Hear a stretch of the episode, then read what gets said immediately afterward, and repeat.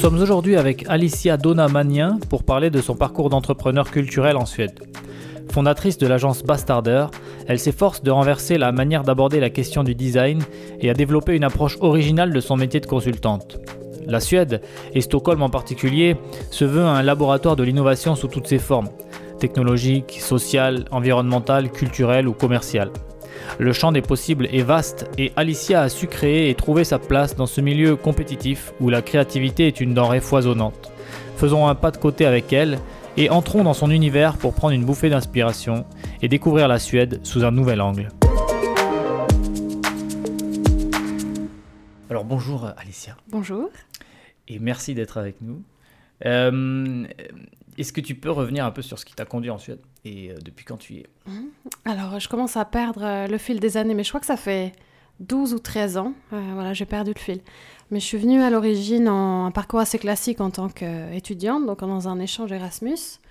Et puis, en fait, ça me fait un peu à chaque fois la même chose. C'est quand je voyage, j'ai toujours envie de rester dans le pays que, que je découvre. Mais en Suède, ça a marché, donc je suis restée un peu plus longtemps. Donc, tu as euh, euh, commencé ton parcours euh, directement dans le domaine dans lequel tu travailles ou tu avais des objectifs, tu avais, avais, des idées ou tu t'es juste dit je mhm. pose mes valises et... Alors j'étais, je finissais un master de direction de projet culturel. donc j'avais fait un parcours un peu très scolaire où je me disais je, je, fais telles études et j'arriverai à trouver un boulot facilement dans le secteur qui me plaît. Donc j'ai fait une, euh, une après j'ai fait Sciences Po, et euh, enfin voilà, j'avais un parcours assez euh, linéaire. Et puis finalement, en arrivant en Suède, ben, tout s'est remis à zéro parce que mes diplômes n'avaient pas de valeur puisqu'ils n'étaient pas forcément reconnus. ce qui était bien d'ailleurs, je pense que ça m'a remis un peu en cause et ça m'a fait réfléchir autrement. Donc j'avais cette ambition de travailler toujours dans le, dans le domaine de la culture pour plusieurs raisons, mais voilà, les premières années, je pense comme la plupart des gens qui arrivent ici, on, on fait un peu un chemin un peu différent et puis c'est une bonne école finalement. Mhm. Donc, euh, tu as trouvé euh, une manière de t'intégrer, on va dire, et ensuite tu as pu euh, évoluer.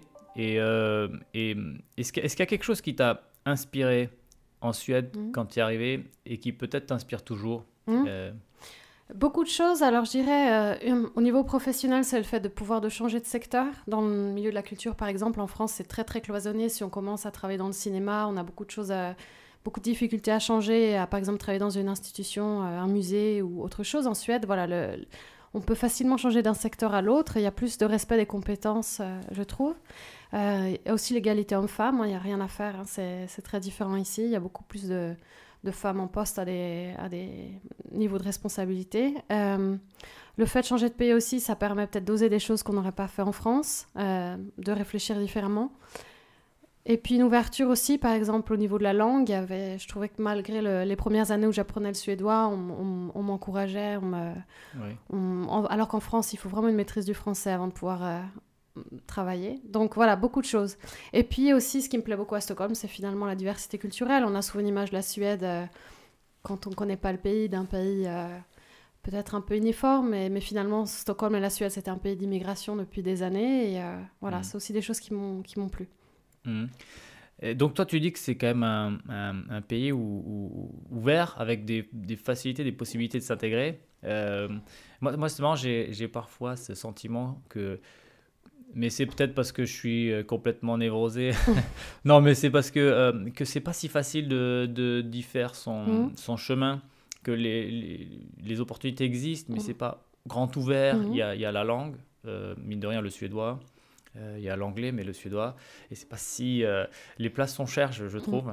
Euh, et des fois, je me dis que ça serait peut-être plus facile si j'étais dans mon pays d'origine mm. de, réussir tout ça. Mais, mais c'est, je sais pas, c'est l'impression que ça dénote ce que tu mm. dis et que finalement, c'est pas forcément je pense qu'il faut, euh, il faut de la patience. Je, pense que les premières années sont difficiles. Enfin, faut pas se le cacher. Je pense que les cinq premières années, euh, voilà, euh, c'est difficile. Il faut, je pense qu'il faut vraiment apprendre la langue. Il faut apprendre le suédois. Après, voilà, il y a une tolérance, c'est-à-dire qu'on n'a peut-être pas besoin de le maîtriser parfaitement au début, mais il faut l'apprendre. Je pense qu'il n'y a pas de secret là-dessus.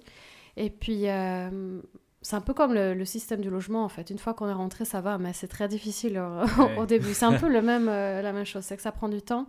Mais euh, en s'accrochant, on, peut y arriver. Une fois qu'on est rentré, voilà, les passerelles se font facilement. Mais je suis d'accord sur le fait que, je dirais, les cinq premières années, il faut mhm. accepter de, voilà, de se remettre un peu. Euh, ouais, de, se remonter les manches et de faire des trucs qu'on n'avait pas, prévu et c'est très formateur. Enfin, c'est une école aussi. Hein. Ah oui, oui, ça, je suis complètement d'accord.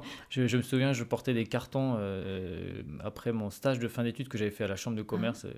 Et, je me dis, mais qu'est-ce que je fous à porter des cartons pendant, pendant six mois Et en même temps, c'était vachement bien. D'ailleurs, j'ai gardé des amis euh, qui sont toujours, avec qui je suis toujours en contact, qui sont toujours en Suède. des amis chypriotes d'ailleurs. Enfin, on était tous dans le même bain et chacun a pu faire. Mais c'est vrai que euh, finalement, le, parcours pas linéaire, c'est aussi ça qui, je pense, euh, c'est peut-être ça qu'on recherche. Si on était dans un truc très classique, on serait peut-être pas très heureux en regardant derrière. Et, donc cette, entreprise-là, ce studio, donc c'est un mm. studio de design Bastarder que, tu as, que tu as fondé et dont tu, mm. que tu diriges ou cofondé. Cofondé. Tu mm. veux euh, c'est quelque chose qui, qui, a un aboutissement, c'est mhm. quelque chose qui a germé. Comment t'en es arrivé là? Peut-être tu peux nous parler maintenant aussi de, de, ce projet en lui-même. Alors, euh, avant d'en arriver là, donc j'ai travaillé dans plusieurs euh, milieux culturels différents, en passant du film au, au, musée, aux expositions, au théâtre.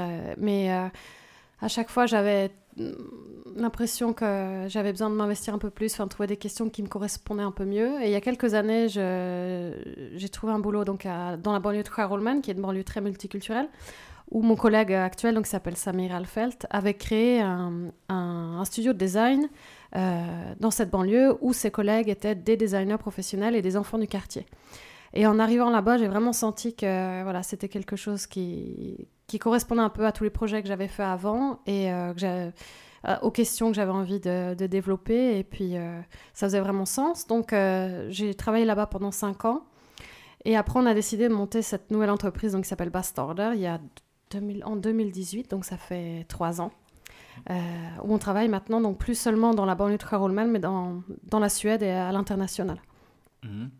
Et, juste euh, par rapport à cette question de euh, la mixité, mhm. quand on est à Stockholm, ou en tout cas dans, dans Stockholm, dans les, les, frontières de la ville, mhm. ça saute pas aux yeux, cette question de la mixité. Pourtant, c'est un pays d'ouverture, d'immigration, euh, c'est un pays où il y a plein de choses qui se passent. Euh, et il faut, il faut en sortir un peu de cette frontière, d'après toi, pour, euh, pour s'ouvrir, pour vraiment...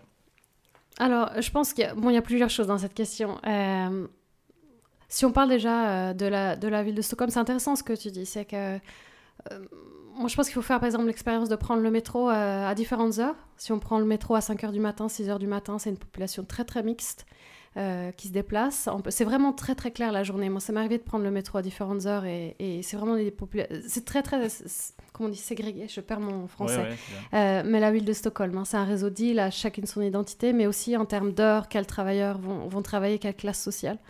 Euh, moi, ce que j'aime bien aussi faire, c'est les fins de ligne. Je ne sais pas si beaucoup de gens ont fait toutes les fins de ligne de la ville de Stockholm, mais on voit vraiment la diversité culturelle de, de Stockholm. Et je pense que ça, c'est vraiment une richesse tu parlais de la créativité dans ton introduction. Enfin, justement, la force de la Suède, c'est l'innovation, c'est la, créativité. Et il y a beaucoup de recherches qui sont prouvées que plus les gens sont différents dans une entreprise, plus la créativité est élevée. Et, euh, ça, c'est vraiment des questions pour lesquelles euh, euh, je, suis intéressée en, termes de design. Sans créativité, sans différence culturelle, on reproduit les mêmes choses. Et le design, c'est quand on dit le mot design, souvent les gens pensent à du beau mobilier ou des beaux vêtements, mais c'est pas ça le design. à l'origine, le design, c'est résoudre un problème. Les premiers outils qui ont été faits par l'humanité, c'est du design, c'est résoudre un problème. J'ai un problème, j'utilise mes mains, mon cerveau et je crée une solution. Euh, aujourd'hui, on a tellement de, produits de consommation, on n'a pas besoin de créer de nouveaux produits. on n'a pas besoin de cette sorte de design-là. Si on utilisait déjà tout ce qui existe sur Terre, il nous faudrait déjà je ne sais pas combien d'années avant d'arriver au bout de ces mmh. ressources. Euh, en revanche, on a vraiment besoin de résoudre des problèmes. le design, c'est ça aussi. Euh, on est face à des enjeux aujourd'hui euh, en termes de climat, en termes de, société, en termes de, de, guerre civile. Enfin, voilà, l'actualité est assez lourde. Et bah, le c'est ça aussi. Comment on peut résoudre ces problèmes et comment on peut les résoudre ensemble parce que c'est euh, la diversité, les, façons de penser différentes, les différences culturelles qui font que justement on peut trouver des solutions. Et c'est ça en fait, euh, à une petite échelle qu'on fait, euh, mais voilà, c'est un peu ces questions-là qu'on essaie d'étudier. Et donc toi, bon, tu appartiens à un groupe social défini, on va dire, mmh, mmh, mmh, avec ta formation, etc. Tu es française, bon, tout à fait. Ça bénéficie, comment dire euh, on, peut, on peut te mettre dans une case mmh, euh, sociale. Euh, et, et, tu te sens, par rapport aussi d'ailleurs à cette, cette entreprise, là, mmh. Bastarder, est-ce que tu te sens comme une outsider Mmh, mmh. en Suède? Ou, est-ce que tu, tu, tu, te perçois plutôt comme le haut du panier? Alors, Bastarder, en fait, le nom de l'entreprise. donc, mon collègue est, est aussi d'origine, il est, il est finlandais marocain. Et donc, moi, je suis française, donc on est tous les deux. Il est né, il est né à Paris et puis après il a déménagé en Suède quand il avait 3 ans. Mais on se, on se, considère comme, euh, comme immigré, enfin voilà, comme d'origine non, non suédoise. Et puis aussi, c'est surtout que par rapport aux, aux, personnes qui travaillent dans les arts traditionnelles, qui sont souvent de classe sociale un peu plus élevée et qui ont des esthétiques très précises, euh, c'est aussi un pouvoir, hein, le fait d'avoir la bonne chaise, la, bonne table, euh, les, bons mots. On ne se considère pas du tout de, ce milieu-là. Donc Bastarder, c'est à la fois la mixité raciale, c'est peut-être pas le bon mot, mais voilà, la mixité ethnique.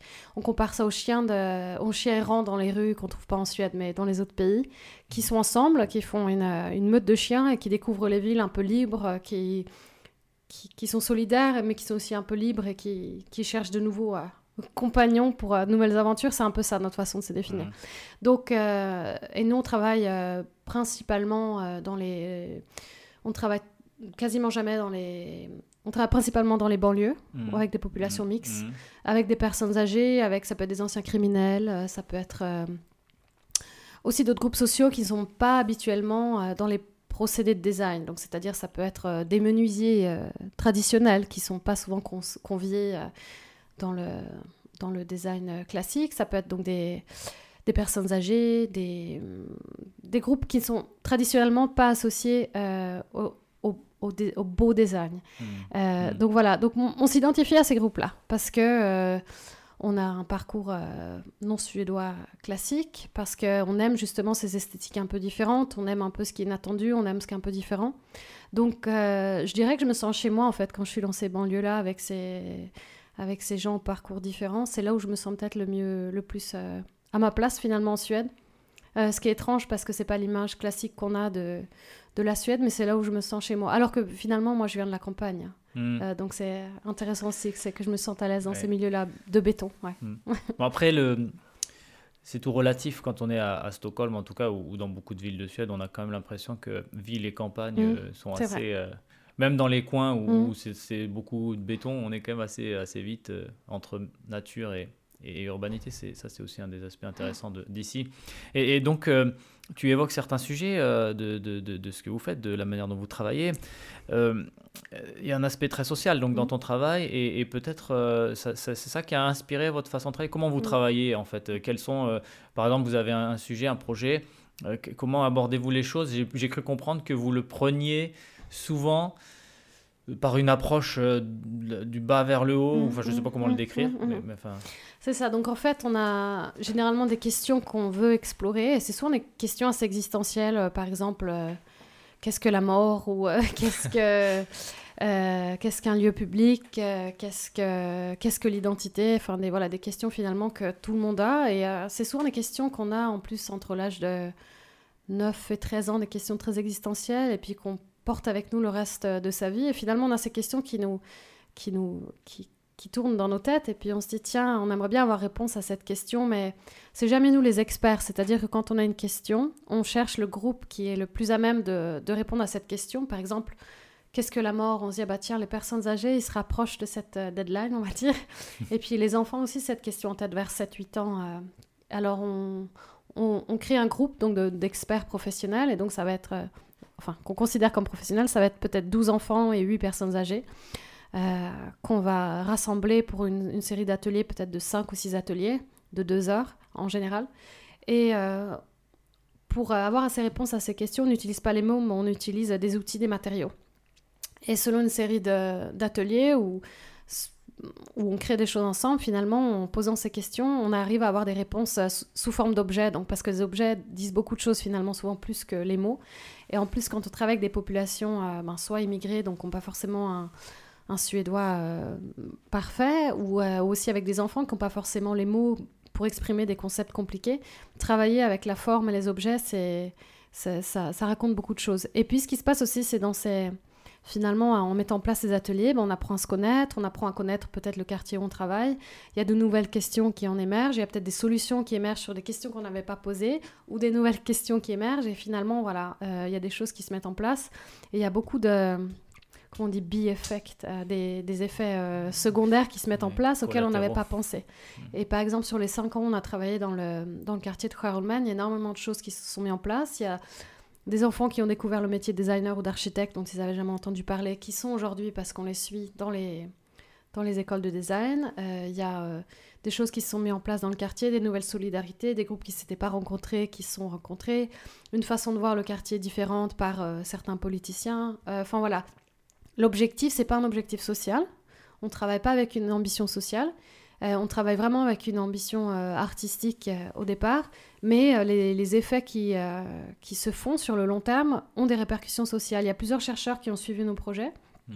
et qui ont mis en avant justement ce, les côtés sociaux du, du projet. Mais à l'origine, c'est pas un projet euh, on va aider les enfants en banlieue. Mm. C'est l'inverse. C'est mince, on a une question, on a besoin d'une réponse, on a besoin d'aide. C'est eux qui vont nous aider mm. à avoir la réponse. Euh, voilà. Comment vous euh, Comment vous en venez à ce type de projet Comment vous le financez Comment ça mmh. fonctionne mmh. C'est toujours sous le même mécanisme Alors, il y, a, y, a, différents fonctionnements. Quand on avait le studio de, de Juan à l'origine, donc le, studio été créé par mon collègue, donc c'est une initiative privée, mais il a monté ça en partenariat avec le, le théâtre de Juan et ils ont des subventions publiques, donc ce qui s'appelle euh, en particulier Almanars-Fonden, qui est cette, euh, cette organisation des personnes qui décèdent sans avoir fait de testament. L'argent est récupéré et reversé euh, aux, organisations qui travaillent pour les enfants ou les personnes âgées ou les questions sociales. il y a aussi Postcode Loteriat qui est euh, mhm. une société de jeux qui récupère aussi de l'argent et qui finance. Donc c'est deux, euh, deux, financeurs de la vie culturelle en Suède qui sont très très importants, mais c'est pour des périodes de trois ans ou de un an et demi. Après c'est fini. Mhm. Donc on vendait des, des, ateliers aussi, donc ça pouvait être à des musées, à des organisations, des communes. Euh, des conférences aussi sur nos méthodes, euh, sur la pédagogie, sur comment on peut travailler différemment euh, sur ces questions-là. Et aujourd'hui, on travaille avec. donc aujourd'hui, on est devenu une entreprise. donc on travaille, ça peut être des communes, ça peut être les, les administrations culturelles comme Statens Konstråd qui nous, qui nous embauchent sur des projets. Ça peut être des écoles, des entreprises qui veulent des conférences. C'est très varié finalement. Euh, on travaillait aussi beaucoup pour les ambassades à l'étranger qui, qui veulent euh, donner une image de la Suède, euh, montrer que le design suédois, c'est, ça a complètement changé ces dernières années. C'est plus l'esthétique scandinave linéaire, mais c'est beaucoup de projets sociaux et sur l'environnement, sur le. Tu as un exemple de ça? Vous avez fait ça avec l'Institut suédois je, Oui, à Paris, on a travaillé plusieurs ah, aussi fois. à Paris? Mmh. Donc à l'Institut France, à l'Institut suédois de Paris, on a fait plusieurs projets. On en a fait un, c'était Café Fika. Donc on voulait euh, faire, se faire rencontrer la culture du café française et la culture du fika euh, suédois. Et euh, pour, rendre ça possible, donc on avait besoin d'un groupe d'experts. Donc on a eu plusieurs groupes d'enfants de, qui venaient de Montreuil qui nous ont aidés à créer un, nouveau système de, de café qui s'appellerait Café Fika. Et donc tout a été créé par les enfants du menu, donc est-ce qui serait consommé, de l'habit des, du personnel et des meubles, comment on s'assoit, comment on commande, euh, qu'est-ce qui est... Euh, donc voilà, un café fait par les enfants pour les enfants, euh, du, du, menu au, au, meuble. Donc ça, ça a été une belle expérience. Après, du coup, on a continué sur un festival du design à Montreuil où on a fait du mobilier urbain à roulettes qu'on pouvait donc déplacer mmh. selon le soleil ou selon les envies des, des, passants. Mais sinon, on a travaillé à l'ambassade suédoise à, Berlin, on a fait une série de chaussures. On est allé aussi en Algérie. On a fait plusieurs. En fait, on ne refait jamais le même atelier. On change mhm. toujours. En Algérie, on a fait un atelier sans mots, enfin, un atelier silencieux. On travaille sur la, production euh, fordiste un peu. Le... La production à la chaîne. La production à la chaîne. Euh, on a fait des ateliers au Maroc. Enfin voilà. Mhm. Euh, c'est aussi ça, c'est qu'on la diversité culturelle en Suède, mais aussi à l'étranger. Voilà, trouver. Mhm.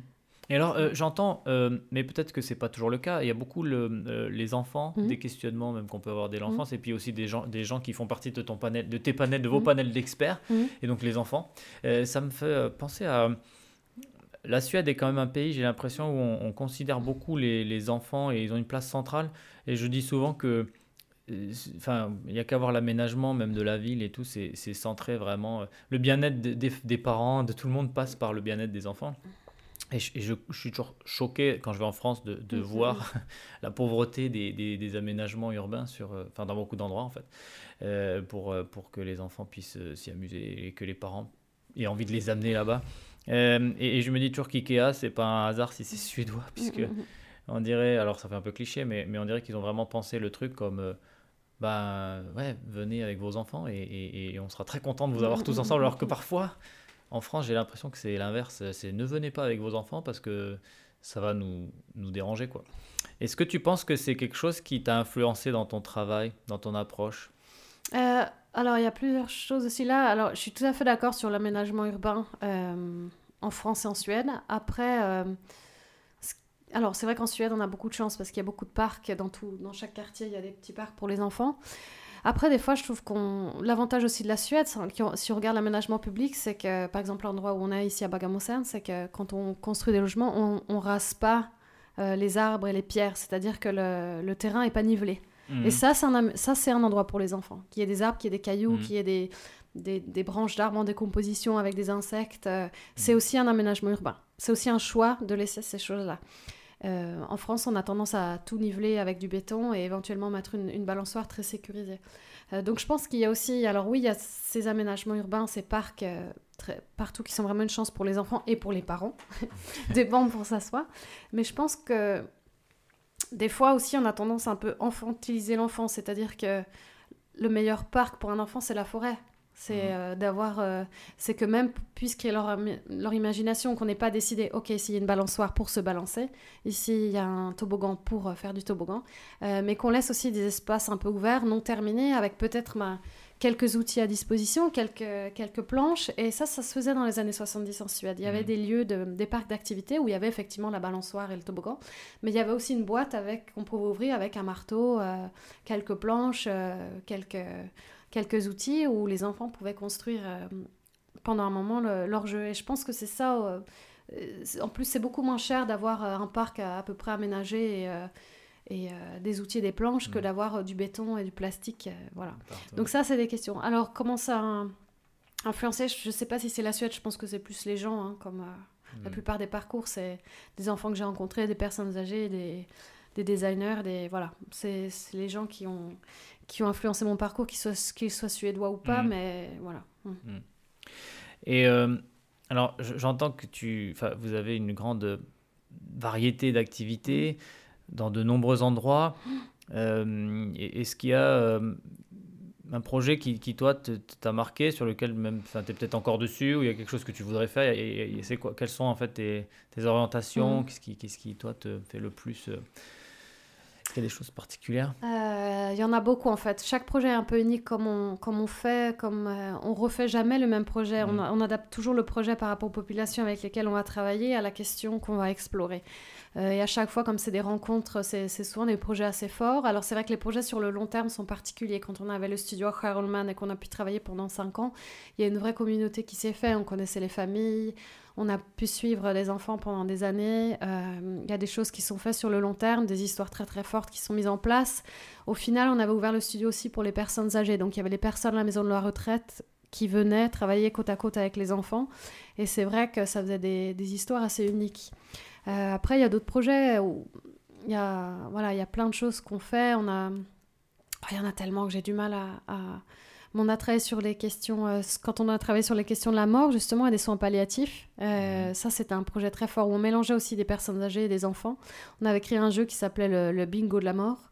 Euh, on, essaie, on travaille beaucoup avec l'humour en fait, on se prend au sérieux et là je fais des grands discours sur, sur le design, mais finalement c'est, on joue ensemble, hein. c'est un mhm. peu du théâtre et, mhm. et, et, du jeu. on a fait un projet aussi, on a ouvert une boutique à, dans le, le, centre commercial de Carolman, on a ouvert une boutique où on pouvait rien acheter avec de l'argent, mais on pouvait payer avec des secrets, des idées, euh, des secrets, des idées ou des émotions.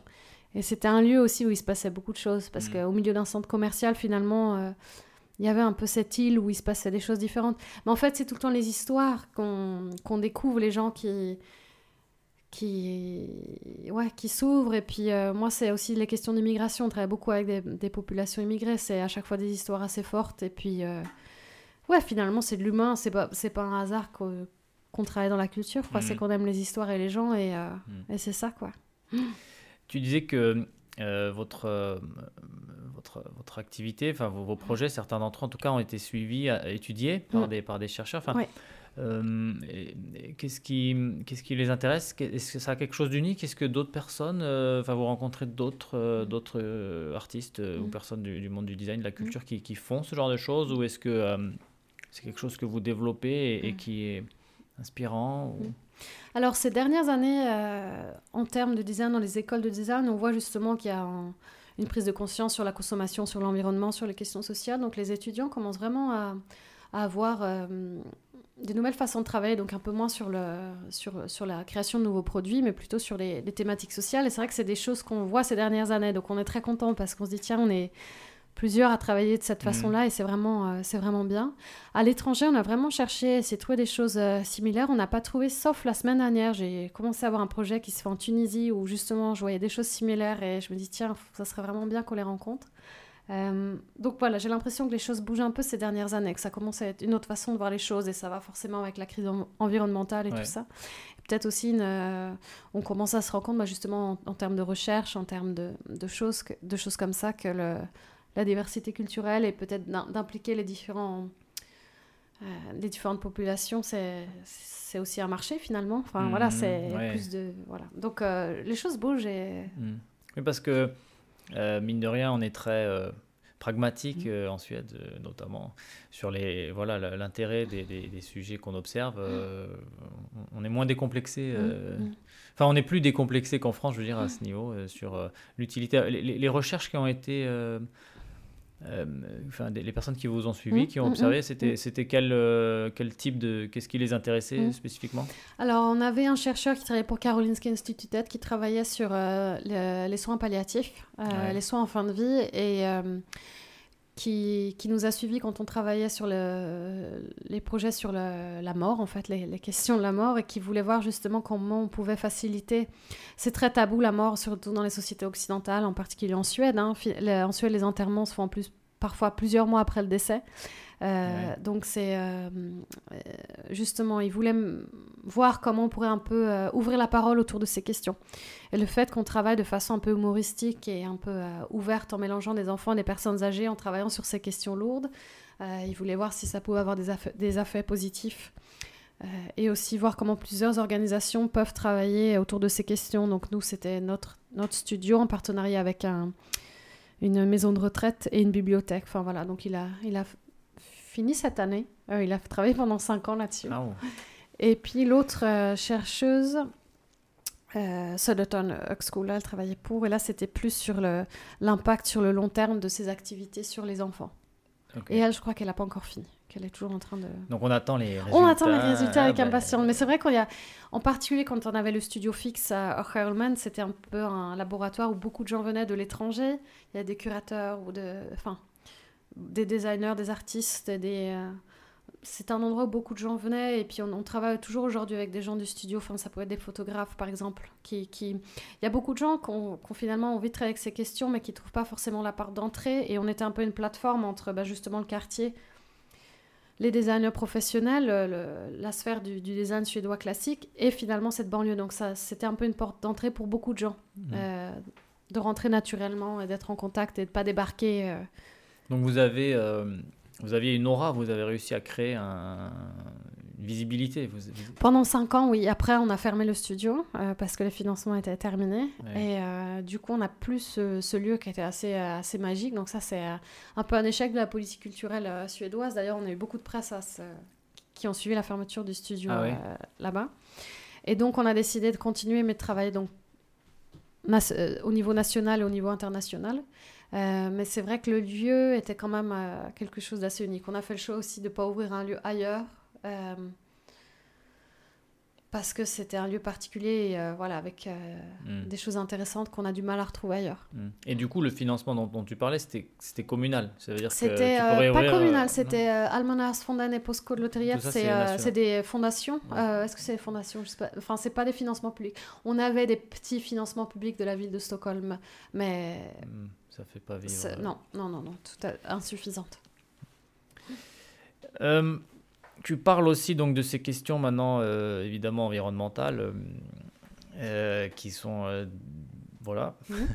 qui nous, qui, nous tombent, qui nous tombent sur la tête de plus en plus souvent quotidiennement euh, avec un discours anxiogène hein, Mhm, avouons-le qui nous rend moi quand, honnêtement quand je me réveille je j'ai du mal à voilà à me réjouir si Mhm. je regarde trop le, voilà si j'écoute trop les médias si j'écoute si je regarde trop la, la presse parce que je me dis que euh, on est dans une situation euh, voilà difficile. Alors je suis pas d'une nature extrêmement optimiste euh, je dois l'avouer mais il y a des gens euh, très optimistes. Et je pense que dans l'action et d'ailleurs pour avoir échangé avec d'autres personnes c'est vrai que l'action et l'action collective notamment euh, et, et, et- et- enfin c'est- bénéfique c'est positif et c'est c'est ça qu'il faut c'est vers ça qu'il faut tendre c'est ça qu'il faut faire pour non seulement agir et en même temps se dire qu'on a une utilité et peut-être se sentir mieux.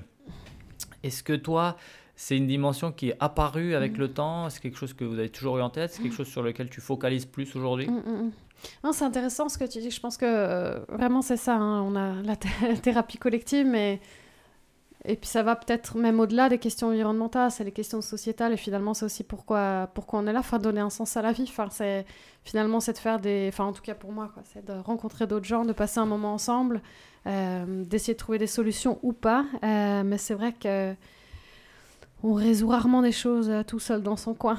Mhm. Et, euh, et après, voilà, chacun son combat et chacun sa, sa goutte d'eau. Mais, mais je pense que oui, euh, je pense que c'est vraiment euh, voilà, d'être ensemble et de travailler ensemble sur une question ou de, en tout cas d'essayer et puis de, de, discuter sur ces questions. Après, c'est vrai que le design, pour ça, c'est bien, c'est qu'on travaille directement avec les matériaux, avec des solutions. Donc, c'est vrai que c'est un secteur qui permet de changer beaucoup de choses. Euh, mais je pense que ça va au-delà de ça. Ça peut être aussi euh, ouais, des questions juste exi- existentielles. C'est si on a un problème de rester tout seul, mais de finalement de, de rencontrer un groupe et puis pas forcément de parler parce qu'on n'a pas toujours les mots, c'est ce que je disais, ou les Mhm. solutions, mais peut-être voilà de, de construire quelque chose avec euh, euh, une visseuse, quatre vis et euh, un, un carton, un morceau de bois. euh, D'accord, peut-être que pour le spectateur, ça, ça sera mais qu'est-ce que c'est que ce truc Mais pour ceux qui l'ont fait, au moment où ils l'ont fait, il y a une fierté, Mhm. il y a y a un recul et puis Je, je-. En fait, si, si j'assemble un peu les, les différents éléments, Mhm. Que je les combine euh, et que je les combine à mon ressenti aussi, enfin, à froid, Mhm. je dirais que les. Je, je, je sais pas, mais mais, euh, il y a la question environnementale, Mhm. la conscience environnementale qui est quand même assez avancée en Suède, euh, même si. euh, on parle beaucoup du découplage entre bah, j'ai une émission carbone neutre, fa- faible ou, ou- ou inférieure à zéro, mais derrière, parce que j'ai ça, je peux consommer tout comme avant, pareil et tout, donc forcément, c'est pas forcément euh, à l'équilibre. Et donc il y a cette conscience environnementale, mais en même temps, euh, une manière de consommer très euh, moderne. tout à fait. Mhm. Et, et tu parles aussi de ce côté du lien social, euh, qui est pas évident ici, et, et que on revient à l'intérieur de- des frontières, par exemple de, cette, de, de la ville, de la commune, euh, euh, qui est pas évident à l'intérieur de cette frontière et qu'il faut peut-être des fois, il faut, il faut sortir de cette frontière pour aller le, le trouver, je sais pas. Euh, est-ce que, c'est facile de, de créer ces, ces espaces d'échange, tu Mhm. trouves ici? Alors, je pense que les, pour les Suédois, ils sont ravis que les choses se passent, ils veulent volontiers se rencontrer, mais ils ne feront pas forcément le premier pas. Et donc, je pense qu'il faut souvent faire le premier pas. Donc, euh, ça peut être des choses toutes bêtes, hein, ça peut être installer des.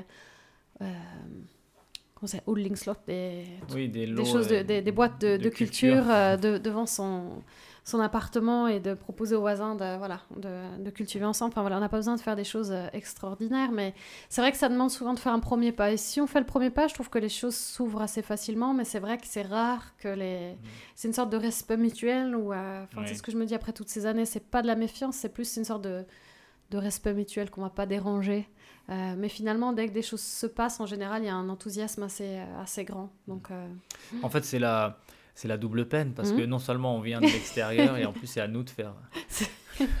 non, mais euh, une fois qu'on l'a saisi, et que et puis si, si on a une idée, c'est vrai qu'il y, a- il y a quand même un esprit très collectif ici. mhm, tout à fait. euh, où on arrive euh, et, et, et, puis il y a quand même plein de choses qui se passent Mm. et il faut, faut, faut- c'est, pas ça saute ça saute pas aux yeux mais, mais même le, le, le logement où on est il y a une association qui gère ça euh, le- et alors il y a toute forme de règles toute forme d'e- d'espèce de sociabilité contraignant mais en même temps plutôt euh, qui sont plutôt des bons des bonnes portes d'entrée pour euh, pour avoir accès à, à une action collective Mm, en mm. fait Et c'est peut-être pour ça que je me sens plus chez moi euh, en banlieue où il y a cette mixité culturelle où les choses sont peut-être un peu plus faciles.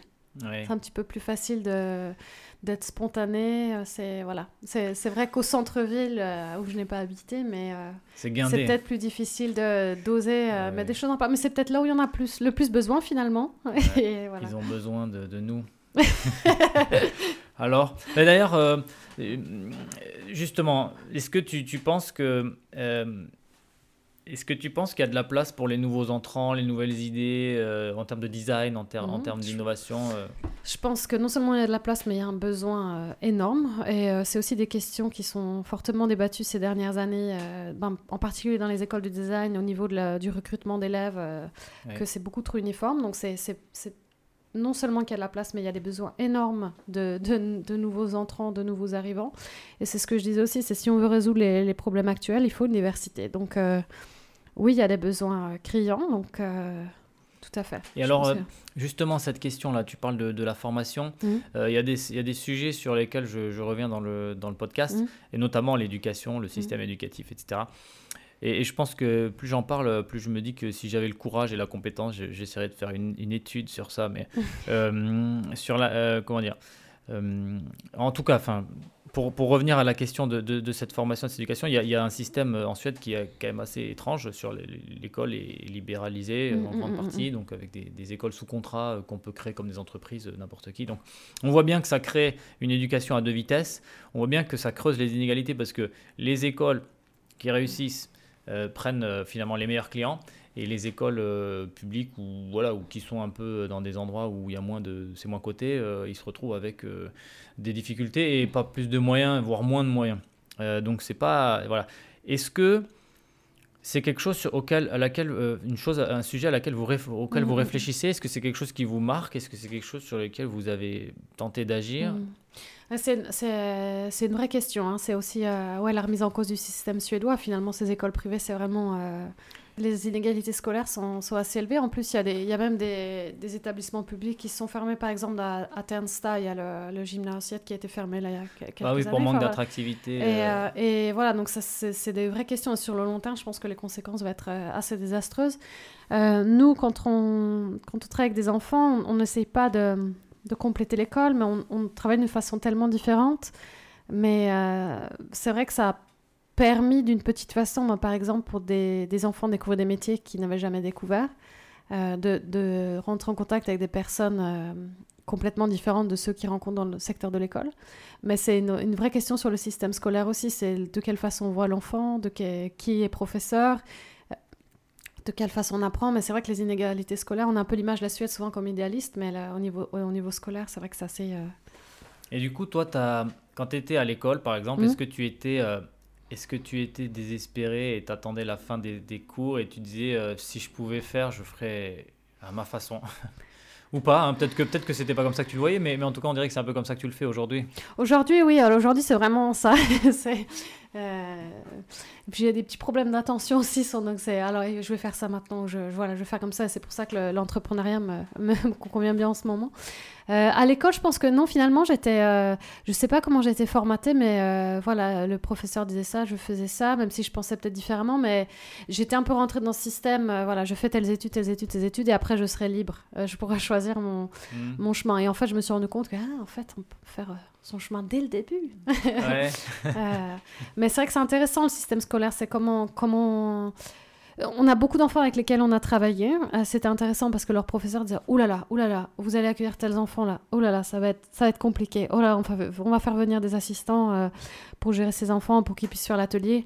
Et finalement, quand ils rentraient à un atelier, on regardait avec mon collègue, on était là, mais c'est quel enfant qui avait besoin d'assistants là Parce qu'ils sont tous en train de travailler. Et souvent, les enfants qui étaient compliqués à l'école euh, étaient très à l'aise en atelier parce que c'est une autre façon de voir les choses, parce qu'ils ils pouvaient faire les choses à leur façon, parce que c'était d'autres compétences, c'était une autre intelligence peut-être mhm. qui était mise à, disposition. Et ça, c'était aussi une vraie leçon, de voir euh, comment ils s'épanouissaient dans un autre secteur. Mhm. Donc, euh, voilà, c'est ah, les questions d'éducation, c'est.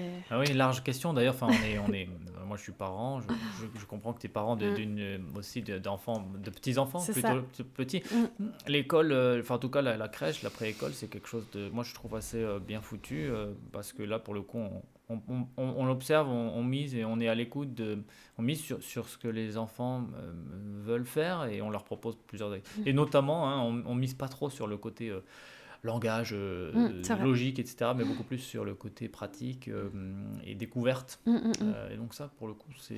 Mais ça se perd après, c'est ça qui est dommage. c'est que, par exemple, c'est aussi en France, hein, c'est qu'on fait dessiner énormément les enfants entre, entre un an et, on va dire, allez, six ans. Et après, on base tout sur l'écriture et les mathématiques, les français et les mathématiques. Mais si on continuait ces compétences de, dessin ou de logique, euh, de logique des mains, de travail des mains, on arriverait à un niveau de compétence finalement aussi élevé euh, en âge adulte. Mais voilà, c'est des choses qu'on ne met pas en avant, alors qu'on a des enjeux, en plus c'est avec c'est des autres débats, mais l'intelligence artificielle et la, le nombre d'emplois qui va disparaître dans les années à venir, les compétences créatives vont être énormément demandées. Mm. Et si on ne les développe pas, parce qu'on se focalise sur les compétences traditionnelles, euh, voilà, il va y avoir un moment où on va avoir un mm. problème. on sera, oui, on, sera amené à, s'y confronter.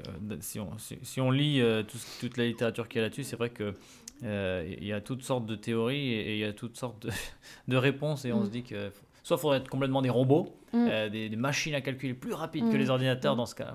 C'est pas très funky. Soit, euh, la créativité, depuis l'histoire de l'humanité, c'est la, la, créativité qui fait qu'on survit. C'est la, création des premiers outils, c'est la création des premiers abris, etc. Et je pense qu'avec les nouveaux enjeux qu'on a, on, revient. À... Après, qu'on appelle ça design ou, euh, ou autre chose, mais c'est ça. Quoi. on en revient à ce que tu disais au début, que le design, finalement, c'est juste la réponse. Créer un problème ensemble, résoudre un problème ensemble, ou le créer. Créer un problème pour pouvoir s'amuser à le résoudre. voilà, c'est ça donc juste peut-être cette, cette, activité d'entrepreneur que, mmh. que, tu as, euh, est-ce que c'est bon ça s'est fait on dirait que ça s'est fait euh, plus ou moins naturellement vu le parcours.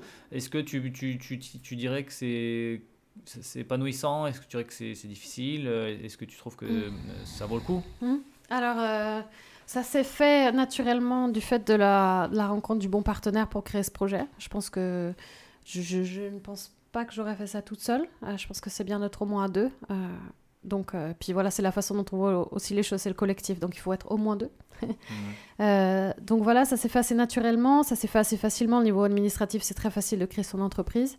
Euh, donc oui, ça a été assez facile parce qu'on avait aussi une expérience et un réseau, ça s'est pas mmh. fait, on n'est pas parti de rien. Il y avait une expérience, les gens nous connaissaient, connaissaient comment on travaillait. en revanche, voilà, le Covid est passé par là et au niveau de la culture, c'est... Voilà, on va voir comment les choses vont...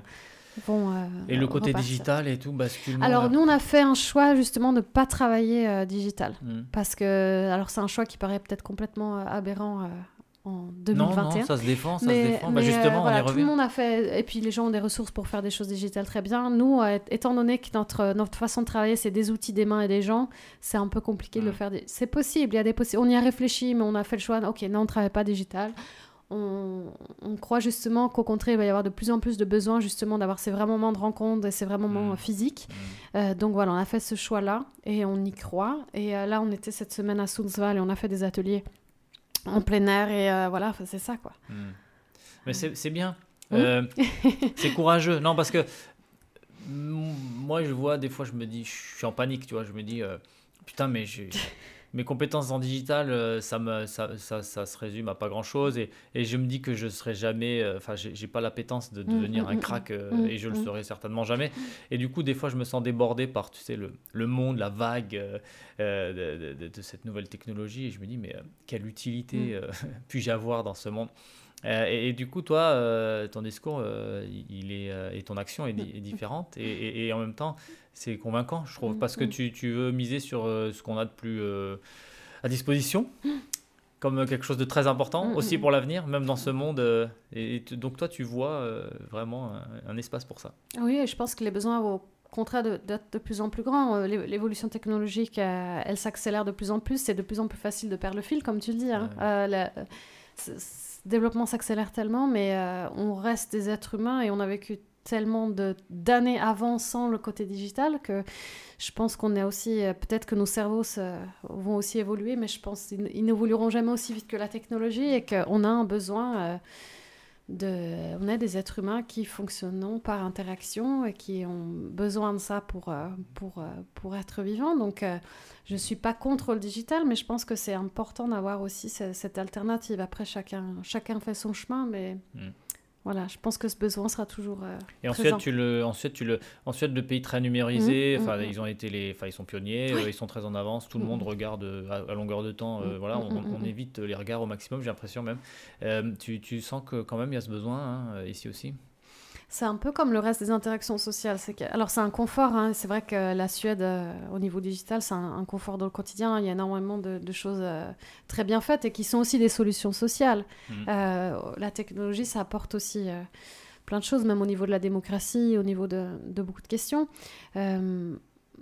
Mais oui, je pense que la plupart des gens avec qui on discute, c'est ah oui, il faut que j'utilise mon smartphone, mm. etc. Donc je pense que oui, il y a ce besoin aussi, mais c'est aussi la... de donner les possibilités parce qu'on veut minimiser l'accès, mais on ne sait pas forcément comment. Donc je pense que c'est ça, voilà, il faut mettre des solutions en place et, les ouvrir euh, aux gens, mais je pense qu'il y a peut-être, avec, dans quelques années, je pense qu'on commencera à avoir plus de recherches aussi sur l'impact sur les enfants. Et euh, il y a déjà des recherches qui sont faites, mais je pense que si les choses se développent encore, et je ne sais pas quelles en seront les conclusions, mais peut-être qu'il y aura aussi euh, des alternatives qui se mettront en place. Euh. J'ai cru comprendre qui avait des études d'ailleurs menées sur le malaise des mm. jeunes, notamment euh, avec euh, des taux de... De suicide plus élevés. Euh, ouais, ou même ouais, de, en tout cas de, de, de, de signaux de, mm, mm, dépression et tout graves qui, qui, qui, sont assez inquiétants et qui deviennent des enjeux de société. bon, bah, peut-être que ça, sera des, matières à réfléchir et à, agir aussi, peut-être. J'espère que peut-être, enfin je ne sais pas si vous êtes sollicité, euh, de l'extérieur maintenant même dans, vos, dans votre démarche Est-ce qu'il y a des gens qui viennent vous voir pour vous dire... Euh, Alors par rapport, à la, par rapport au numérique, justement en contrebalance, je pense qu'on n'a peut-être pas encore communiqué suffisamment là-dessus sur ce choix. Euh, sur, en fait, finalement, il y a tellement de façons d'aborder notre travail différent. Donc c'est vrai que ça peut être cette façon-là, le bien-être de la santé psychologique, justement, de, de, faire des choses ensemble et concrètement. Euh, sur la question environnementale. Voilà. Mais c'est vrai que c'est une, une, perspective euh, importante que mm. peut-être on va développer dans les années à venir. Ça a été un choix aussi justement qu'on a fait euh, finalement assez clair. Donc on ne sait pas dans quelques années est-ce que déjà les enfants maintenant les crayons les, les voilà tenir un crayon enfin des choses comme ça ça va tellement vite que mm. ouais c'est des compétences après toutes les compétences sont intéressantes je, je suis pas contre le digital mais je pense que voilà, tant, tant, que notre cerveau, notre corps, ne sera pas développé à la vitesse du développement informatique, on aura encore besoin d'utiliser nos mains. On aura le temps de, de griller et de faire des burn-out. Euh, oui. Peut-être euh, euh, une dernière question sur... Bon, tu as, tout ton parcours mm, mm, avec, mm. depuis le début, enfin, c'était pas dessiné à l'avance.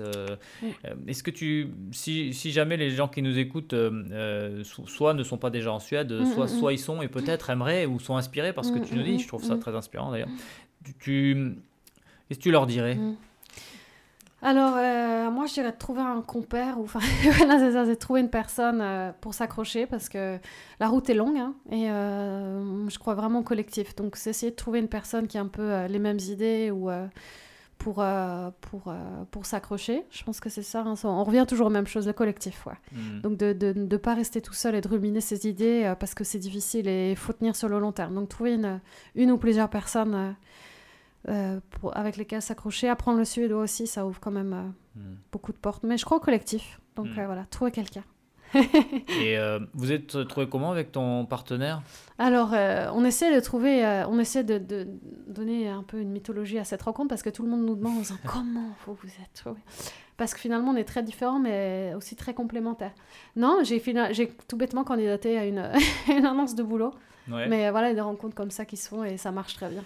Ouais. Mais euh, on, va, on va trouver une histoire euh, Ouais. un peu plus magique. Ok. Bon, bah, ça sera pour la prochaine Voilà. fois alors.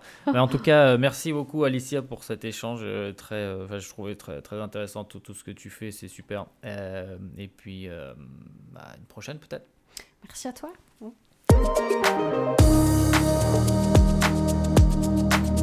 Merci d'avoir été avec nous dans Ma vie en Suède. Ce podcast vous est présenté par Maxime Krumnacher, avec Benoît Derrier à la réalisation. Retrouvez l'intégralité des épisodes sur le site et la page Facebook du podcast et en écoute sur la plupart des plateformes. N'hésitez pas à nous contacter si vous aussi souhaitez partager votre expérience de la Suède. À bientôt.